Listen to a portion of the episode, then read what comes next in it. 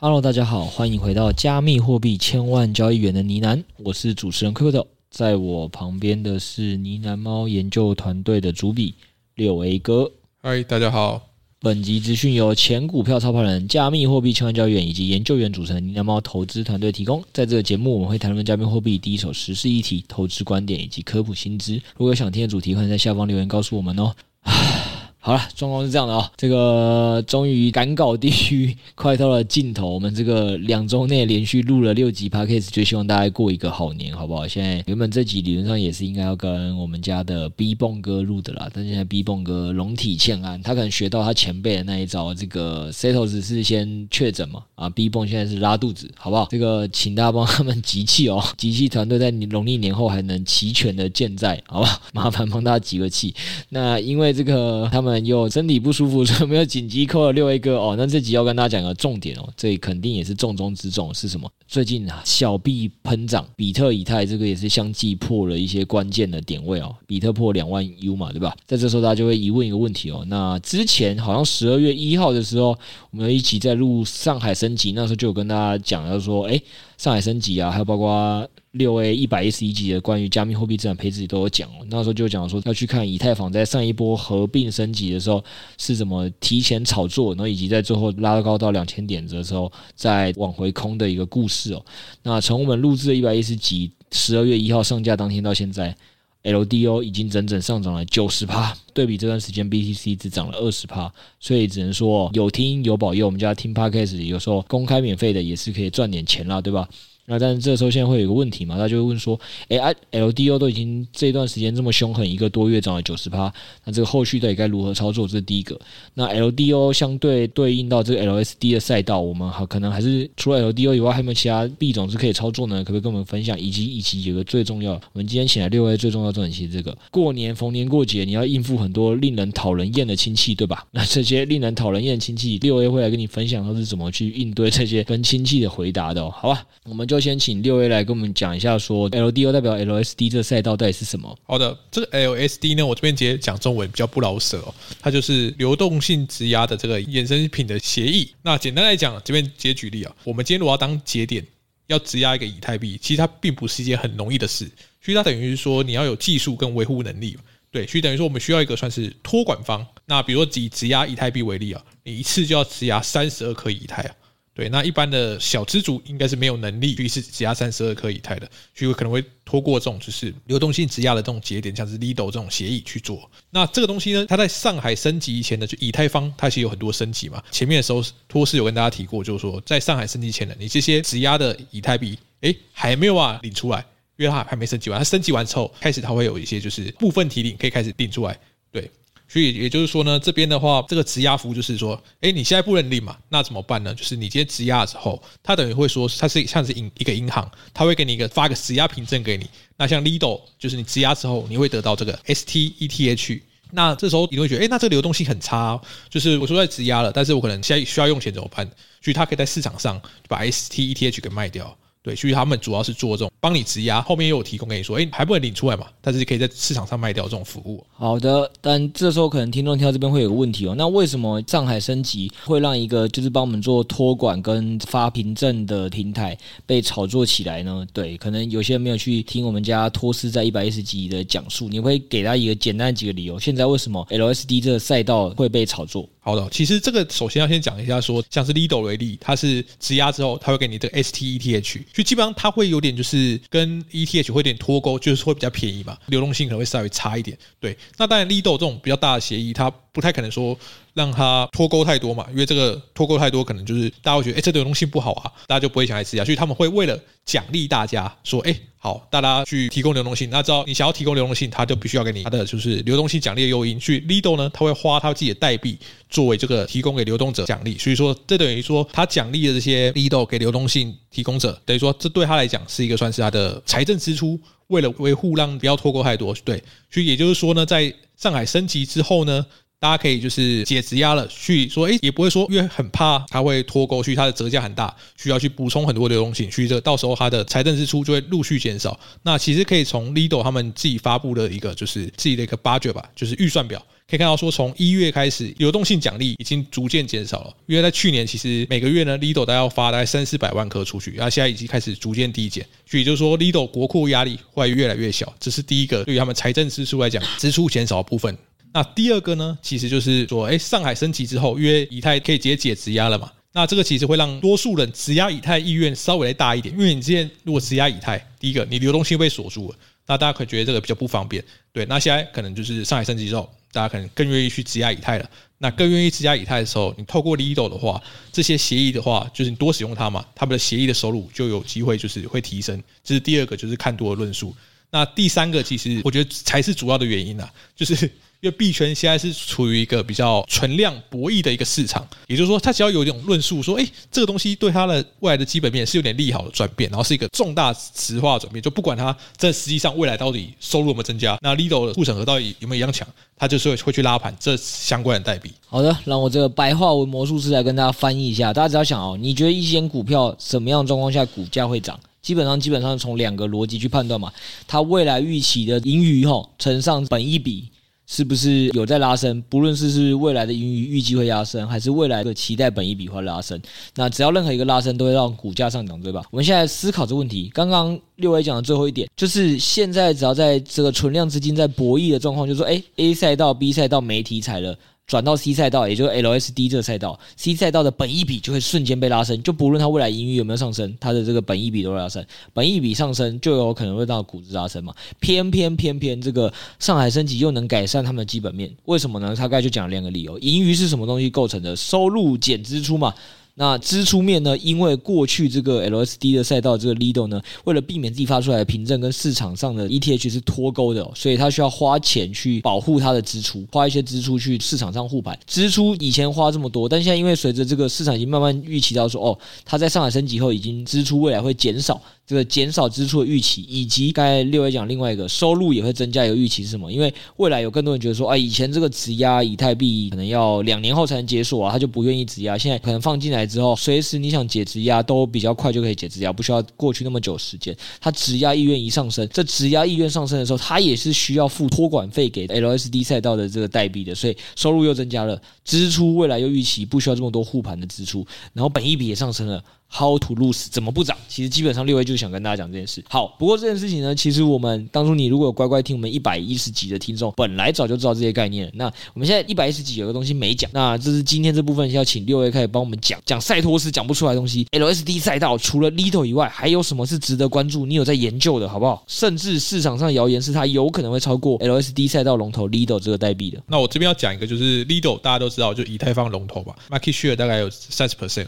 对，那今天要介绍的是，是我们认为它。相对有潜力哦，然后也比较少人知道。那这个项目叫做 Stader，那它的代币名称就是 SD 啊，大家可以去查一下。那它这个东西呢是二零二一年推出的一个多链质押平台。那目前资源有六个链的，比较知名的就是我们比较常讲，就是最近蛮夯的 Polygon，在熊市发展的也是蛮好的。另外一个就是鼎鼎大名的，就是 BSC 币安链。那再还有 AC 最近回归这个 Fenton 也是哦。那它目前是以太的质押这个链的服务还没上，还没上哦。但是它目前的总 TBL 排名已经到了第八名左右。然后重点是它在 Polygon 跟那个币安链上，基本上目前都是排名第二大的。也就是说，它目前就是老二的位置啊，就在 Polygon 只落后 Lido。然后在 BNB 只落后 BNB 的一个叫做 Anchor，就叫做相对来讲是有潜力的。OK，所以今天六 A 就是介绍一个代币，这个代币呢，基本上就是大家以前学过历史课都知道，它基本上做一件事情，乡村包围都市。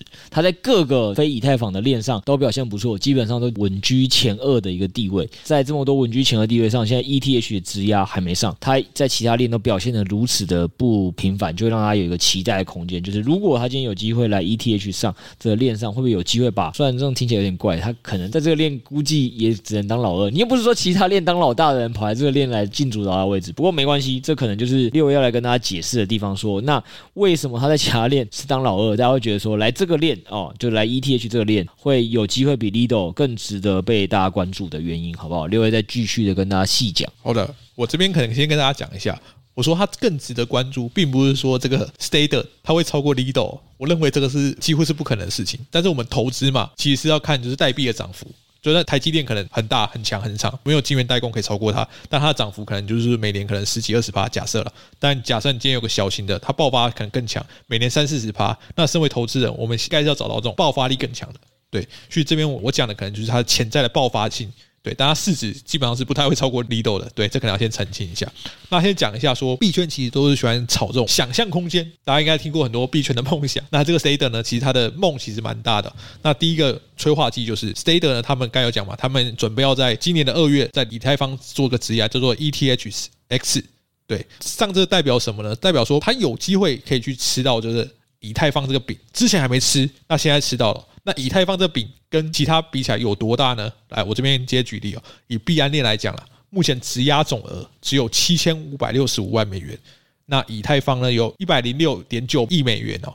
去差了几倍，差了一百四十倍啊！OK，也就是说，他只要吃到一 percent 的 share，可能就是吊打了这个 BNB 的这部分，所以他想象空间非常的大。那在这个我自己是市场上的算是看多论述啊，但我这可能自己就语带保留，就是说上海升级之后呢，那些 Lido 就是可以开放解质押嘛，这可能会造成 LSD 的这个产业洗牌啊。他他们的论述是这样，那些巨金呢，之前呢可能只敢放 Lido，那现在可能会为了分散风险。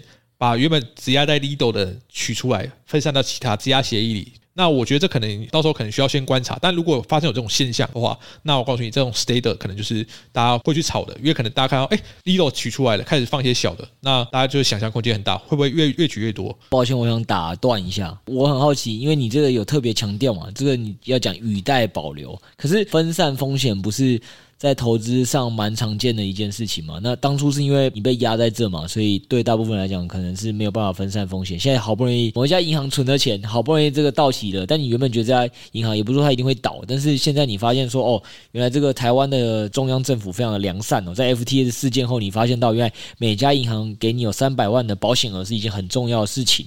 那这时候你想要多分散在三家银行错了吗？就是这件事情难道不是对其他银行的利多吗？为什么你会说你这点比较语带保留？我觉得这应该是大家会好奇这个六 A 投资前辈的一个思考的点是什么？这是我想你再进一步跟大家说明的啦。然后我觉得刚刚六 A 强调一个重点也是要让大家知道，就我们今天讲这个不是说，哎，你到时候可以去拿说 Stader 的市值去对到 Lido 的市值哦，说哎 Stader 的市值会超过 Lido，我们要讲不是重点，这逻辑大家可以想一件事哦。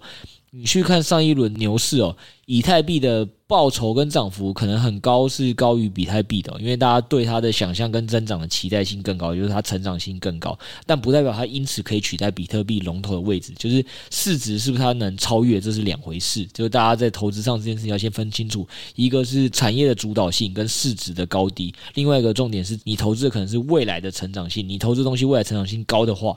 那其实它市值稍低，但对你的报酬提升应该是比较大的。好，那我就是帮大家打断这个疑问是，是我相信可能很多人刚才会想不清六 A 为什么会觉得说这个论述，诶，市场都这样讲，但你语带保留，这也是我们投资很珍贵的一件事嘛。你要有独立思考能力，我们借机跟听众分享一下。OK，我自己这个想法是这样，这种氛围就是后面到 A 选，为什么觉得说这个可能可以到时候再看？因为第一个就是我呃，如果像 Lido 这种很大的，没错，如果台湾银行基本上其实蛮多都很大家啦。对，但是你说呃，像 LSD 这个。大家可以想象，你除了 Lido 之外，你可能听过的其实也真的也不多。对，那些巨鲸会说分散到一些真的很小的吗？我觉得这可能几率偏低，因为它如果要分散的话，可能现在就分散了。因为它现在其实虽然说被解质押嘛，但它的 S S T E T H 其实也可以在市场上卖掉。对，所以我觉得说，如果后续我们观察到有这些动向的话，投资再去追，肯定是来得及。因为这其实有跟你们大家分享过，之前其实不管是链上一些转移啊什么的追消息，你只要币圈消息看得够快，你只要去追踪，肯定看每天看啊，看这 Lido 解质押这些钱有没有跑到其他去，然后其他就是 TBL 有没有上升。如果有观察到现象，你直接当时再去冲过去打，可能已经涨了一大段，但是一定有更多人还没有观察到这个现象，然后这个论述可能还会再吹。所以以投资 A 圈来讲的话，前面那个。到底这个成不成真，可能大家比较难判断，因为这个我们不是剧情，真的不知道。但是我们看到这个事情再去操作，这个机会就是比较大的。但是就是肯定每天去看，一定不是每个人每天都去看的，或是有些更没注意到这个事情。你只要比别人多做这些功课，你赢的胜率就是比较大一点了。对，所以我觉得刚刚六位有提醒大家一个重点哦，分散风险这观念好像，哎，大家可能觉得，哎，分散三家就是要分散风险，你这有点太直观思考。我们举一个例子给大家来讲，我有一个聪明的小美跟小明，哈，对吧？这小美跟小明，他们想要分散这个在交易所存款的风险，于是他当初就很聪明的，不会把全部一百趴资金压在币安，他压了一点在 FTS，压了一点在牛排。试问两年后，他到底是分散的风险，还是他资金变成原本的三分之一呢？哦，原来答案是小美自以为的分散风险，最后反而比单放币安那个人的钱还少。那原因是什么呢？原因很简单，就是刚才我觉得六 A 有提醒到一个重点哦，你在一个比较成熟一点的产业哦，你在投资的时候，或许就是一个十个品牌都已经很知名了，或者是它的这个反脆弱程度已经是比较好的。那在这个程度底下，你分散时间，或许对大家来讲是一个分散风险哦。但这件事情，连中心化交易所这么大赛道都有可能，你觉得的第二名自以为的分散风险，无意勾起大家心痛。但是二零二二年大家应该都学过这宝贵一课，你自以为的分散风险，实际上没有真的分散到风险。第二名比想象中的在不堪一击哦。所以今天也不会因为他今天讲 Stader 可能是很多链的这个第二名、第三名，所以到时候对于链上的巨鲸要把它分散到第二名或第三名的赛道跟服务，就是一个多正确的选择。搞不好他稳稳的放在第一名，因为第一名呢这个流动性跟品牌啊，都是一个比较高的一个选项。那实际上你稳稳的放在第一名，其实，在到时候出现黑天鹅的时候，折价的比例可能还没这么高。我觉得这六 A 要跟大家提醒一个投资上哦，不是分散这五间就叫分散风险。实际上你可能要去思考一下，这五间每一间的性质到底有没有相等。我觉得这件事情是可以提醒大家。好，那当然最后一点就是我们今天也讲了这些，那是不是还有一些？诶，六 A 也出了一个思考功课给大家，就是。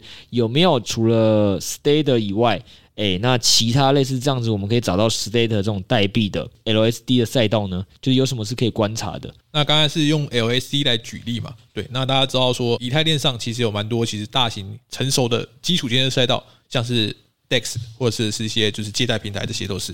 那我们可以去思考说，哎，这其实对于链上的建设一定是刚需硬需求嘛？那可以开思考一下说，像是 Polygon 啊，或是 BNB 啊这些有没有一些其他做这种硬需求的？那 TVL 也是成长比较快的。那这几个就给大家去做功课，因为当如果是币安链或是 Matic Polygon 这些链未来起来的话，这些肯定是都会受惠的。对，好的，那谢谢六 A 的这个提醒哦。那我们现在再反问另外一个问题哦，有些人可能没有这么多研究能量哦，可不可以直接告诉我这个 Stader 你预预计怎么进行一个操作？哎，这个操作业可能也是蛮重要的一件事情。操作的话说，如果现在去追的话，我风险其实比较大的。那我这边直接举个数字，如果从一月初一月一号到现在，其实 Stader 代币 SD 其实涨了大概一百七十 percent 了。那同期 Lido 呢，大概涨了一百二十 percent，所以很明显，大家可以看到说，它这个论述炒作爆发力是非常非常强的。对，但是冲这种过往冲很快的币，跌回来也是跌蛮快的，所以我们应该关注说，下一次，比如说像前面讲的，就是上海升级之后，如果真的有一些龙头，像是 Lido 的钱开始撤出来，到其他龙二啊、龙三等等，可以关注这种 Stader 有没有炒作机会。如果有的话，直接买 Stader，因为 Stader 是这轮 LSD 里面涨最多的一个代币哦。对，这是比较中长线的一个啊操作思路。那再也可以给大家一个功课去做一个思考，就是我们可以把以太坊想成一个大产业。那这种 Lido 算是 LSD 的一个小产业，所以这种大产业应该会有对应到一个市值，然后子产业也会有个市值，所以可以去关注一下说 Lido 对应以太坊的一个币价或者市值啊，你直接把它用两个价格相除，或者等到一个比率，可以看说，哎，这个是不是到上次冷 merge 前这个比值是一个高点？SD 就是 Stader 也可以去对应一下说，这个炒作应该会有个比较明显的 pattern。当做一个就是相对估值的论述，那现在肯定是相对偏高了。那你说会不会继续涨？呃，还真的不知道。但如果是追动能派的，你要打就可以去打。但是如果是比较喜欢走这种埋伏流，等到比如说前面提到的链上数据，看到 Lido 这些开始有一些外扩的效应的时候，再去追这个，那当下胜率应该会比较高。那这几个操作思路就分享给大家。好啦，我觉得今天也算是很佛啦，因为大部分一般人就是想说啊，怎么办？LDO 做过了，我不知道该不该现在进去追高或怎么样。那这个没关系，我们家赛托斯十二月一号预告在前，没抓到没关系。我们这个新年送给大家礼物，六 A 直接告诉大家，Stader 好不好？他直接告诉大家他的分析的思路，然后也告诉大家，就算不是 Stader，应该也有其他研究代币是你可以研究的。欢迎这个大家照他那思路研究完之后，跟我们来讨论一下。再不行，Stater 直接怎么做操作，他也无私分享了，好不好？我想我们节目已经算够佛了，但佛上加佛，你以为我们只是一个在讲加密货币币圈的节目吗？当然不是。现在是新年期间，新年期间呢，基本上我们这有求必应啊。原本是为了要解决我们家这个大学生 B 蹦哦，他回家面对亲友过年，他这个可能伶牙不够俐齿。他说：“哎、他有时候亲友一些问的问题很烦，他不知道怎么回答，他觉得一定很多群友有这个问题，所以能不能？”我们今天录一集紧急的救生符，哈，让大家想聊一下，说，哎，亲友在问你一些困扰的问题的时候，到底我们这些前辈们，哈，能怎么回答？我们就直接录个几题，让大家参考一下。哎，第一个最常见的，我们请六 A 帮我回答一下。哎哎，那个六 A，那个您今年在哪里工作啊？股票公司是吗？薪水领多少？年终多少啊？好的，这题我应该会跟大家回答说，我在股圈工作。然后薪水呢？说啊，二零二二年股市不好啊，年终不怎么样。但是呢，今年二零二二年我投资有看呢喃猫投资，需要躲过蛮多熊市的伤害的。会这样回答他们。呃，好的，其实 我觉得你不是在帮助年轻人，你是在业配，好不好？那没关系，我这个人比较否，我是真的本着解救世间苦难的心态来跟大家做解释哦。如果是亲友问我这个问题，我会怎么回答？尤其是尤其是 B 棒还有帮忙直接补 Q，他说如果他是我，他会更不知道该怎么回答哦。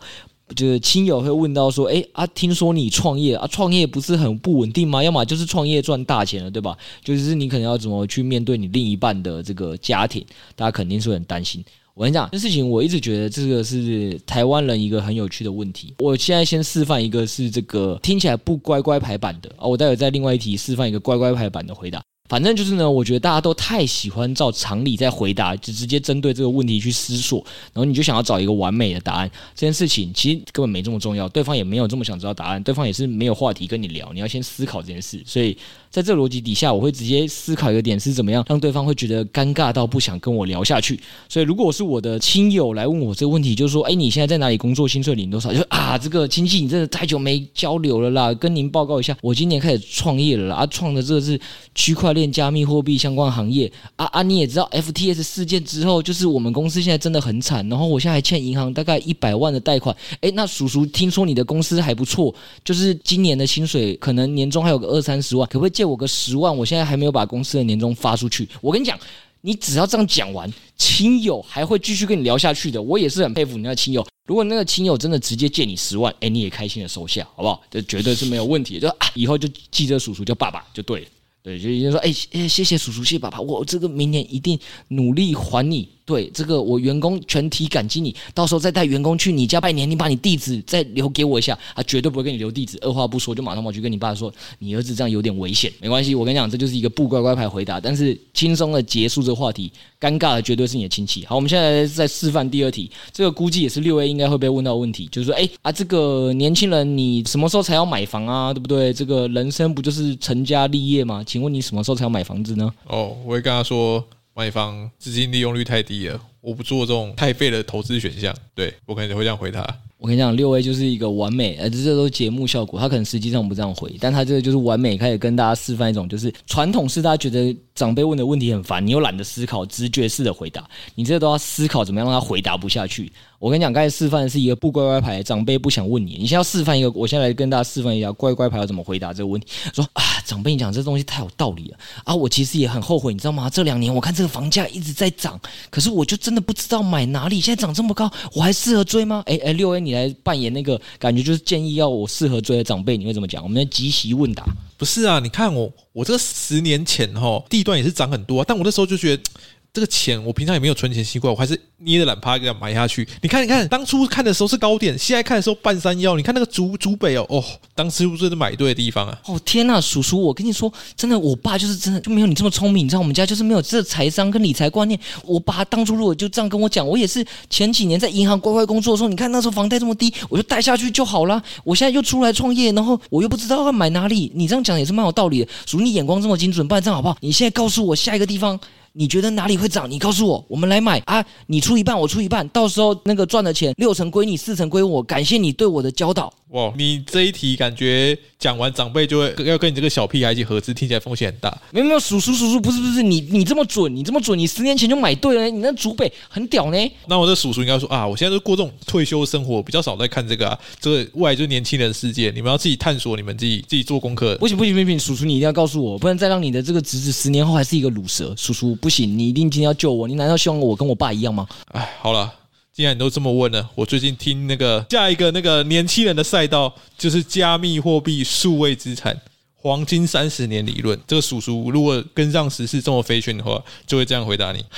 哎、不是，我我先跟听众讲，我们这边真的全部都是，就全部都没声，因为这几本是 B bomb 要来录，他今天因为拉肚子，我们才两个及时录的。啊，我讲说这些过年的问答题，确实是 很适合帮大家解惑一下，好不好？这个，但六 A 每题都来业配，我一直觉得很好笑啊。不然我们再问一题好了，就是说，那有没有女朋友啊？什么时候结婚？虽然我们知道这个六 A 的感情状态应该是不会被问这一题，那肯定会问说，哎、那什么时候生小孩啊？请问这个怎么让你妈抱孙子的？这你要怎么回答？我们来帮忙再回答一个，解救万千的这个听众，其实我的回答都是那种直接读到对方不想跟我聊天的、欸。我跟他说，我跟我老婆讨论完不生啊，然后我我有跟我爸妈讲，就是不生，对，就是这么直接，直接让他们不能接下去，给听众参考一下。呃，基本上我我会讲的话，应该也是同样的这点，说，哎，可是叔叔现在有个问题，这个生小孩这件事情是这样的，就是我其实也很想生，但是我爸妈生完之后，一是没时间照顾，然后现在托婴又很贵。那你也知道，我才刚创业，就回到刚才的第一题，借钱，对 对？是是这样，我真的其实很有一个求子的梦想。如果可以的话，能不能先借我个三十万？因为我老婆跟我说，没有坐月子她不想生。我我真的其实现在真的很想要一个儿子。你也不希望我们家绝后，对吧？叔叔，麻烦你了，这个这三十万先借一下，我待会银行账号就发到你那。我跟你保证，这个叔叔明年还敢还有意愿跟你过年的时候聊天，那我觉得这叔叔也是不知长进，或者是你要感谢这个。优秀的亲戚，好不好？今天就把这一招分享给大家，就是真的，大家要学会我这个个中精髓，就跟大家讲的，大部分人哈，就就是觉得啊，因为对方很烦，你也想据点他，所以你就让这件事情，你这个据点是短痛，因为对方也觉得你这个人哦又难聊，就是不好亲近的一个小外甥。对，你不要这样，你要反其道而行，你要让他觉得他太好聊了，他这把所有困难都告诉你，他也不想知道你这么多困难，他只是今天原本只是想找你无聊聊个天，打发一下时间。你要照这个告诉他，让他以后再也不想找你，你就可以永远杜绝这关系，就把今天。这些招数分享给大家。我有个小疑问，你是真实有用这招的吗？我刚听起来好像蛮屌的，但是实际讲出口，我好像还真的讲不太出来。好了好了，那我我可以讲认真的，虽然我但我认真讲说，要真要分。如果真这些我很讨厌亲戚，我应该真的会这样用。我这个人是，我跟你讲，因为我觉得亚洲人就是有个问题，亚洲人太在乎面子，而不去思考怎么可以把问题解决。有些东西你抛弃一次的面子，你就可以把问题解决，你就把它解决掉。我个人这样，因为我亲戚没那么讨厌，所以我有预计，因为我今年要回家，我去年还还股票公司嘛，今年来区块链公司创业，所以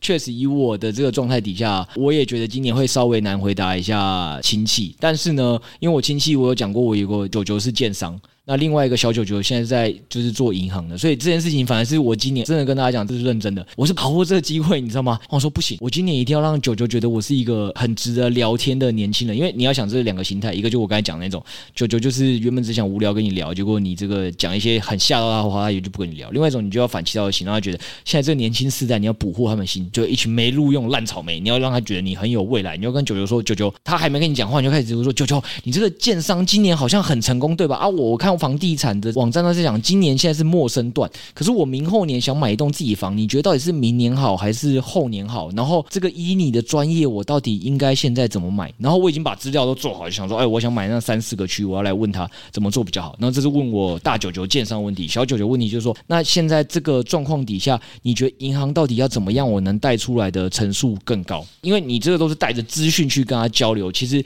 因为你讲的是人家的专业跟实业，所以这个部分人家其实就会被你捧得很高兴。啊，我儿子女儿都懒得听我讲话，你先愿意听我讲话，其实他也会很愿意跟你聊。但对我来讲，我也是真的有帮助，我有收获到我的资讯，这是第一个，我觉得要跟大家可以分享的。这是我真的今年预计做的事，所以我年后也可以跟大家分享说，哎，如果我大舅跟我说，哎，就那个建商大舅说今年都不适合买房，那就是跟大家讲，这是业内景气人士分享，请大家一定要密切留意。对，所以我今天也是抱持这个期待去跟他聊这件事情，这是第一个。然后第二点就是这个我讲了嘛，也怕他就反问说啊，你这个，呃哎，你说你要买房，可是你这个科技创业这样真的行吗？所以我觉得这东西你就先不要带到，就你预期他讲这个，你就要先绕过。我就跟他讲说，哎，九九，我现在预期买房的成本大概就是直接要讲清楚，比如说哦，我这个买房成本就是首付可以付个三四百万的，那我预计什么区域你觉得怎么样？这时候九九通常就不会问你这个问题，你知道为什么？因为九九想说，这个侄子现在能说首付三四百万啊，他到底是在做什么工作的？怎么这么有钱？你就直接拿下这个主动权，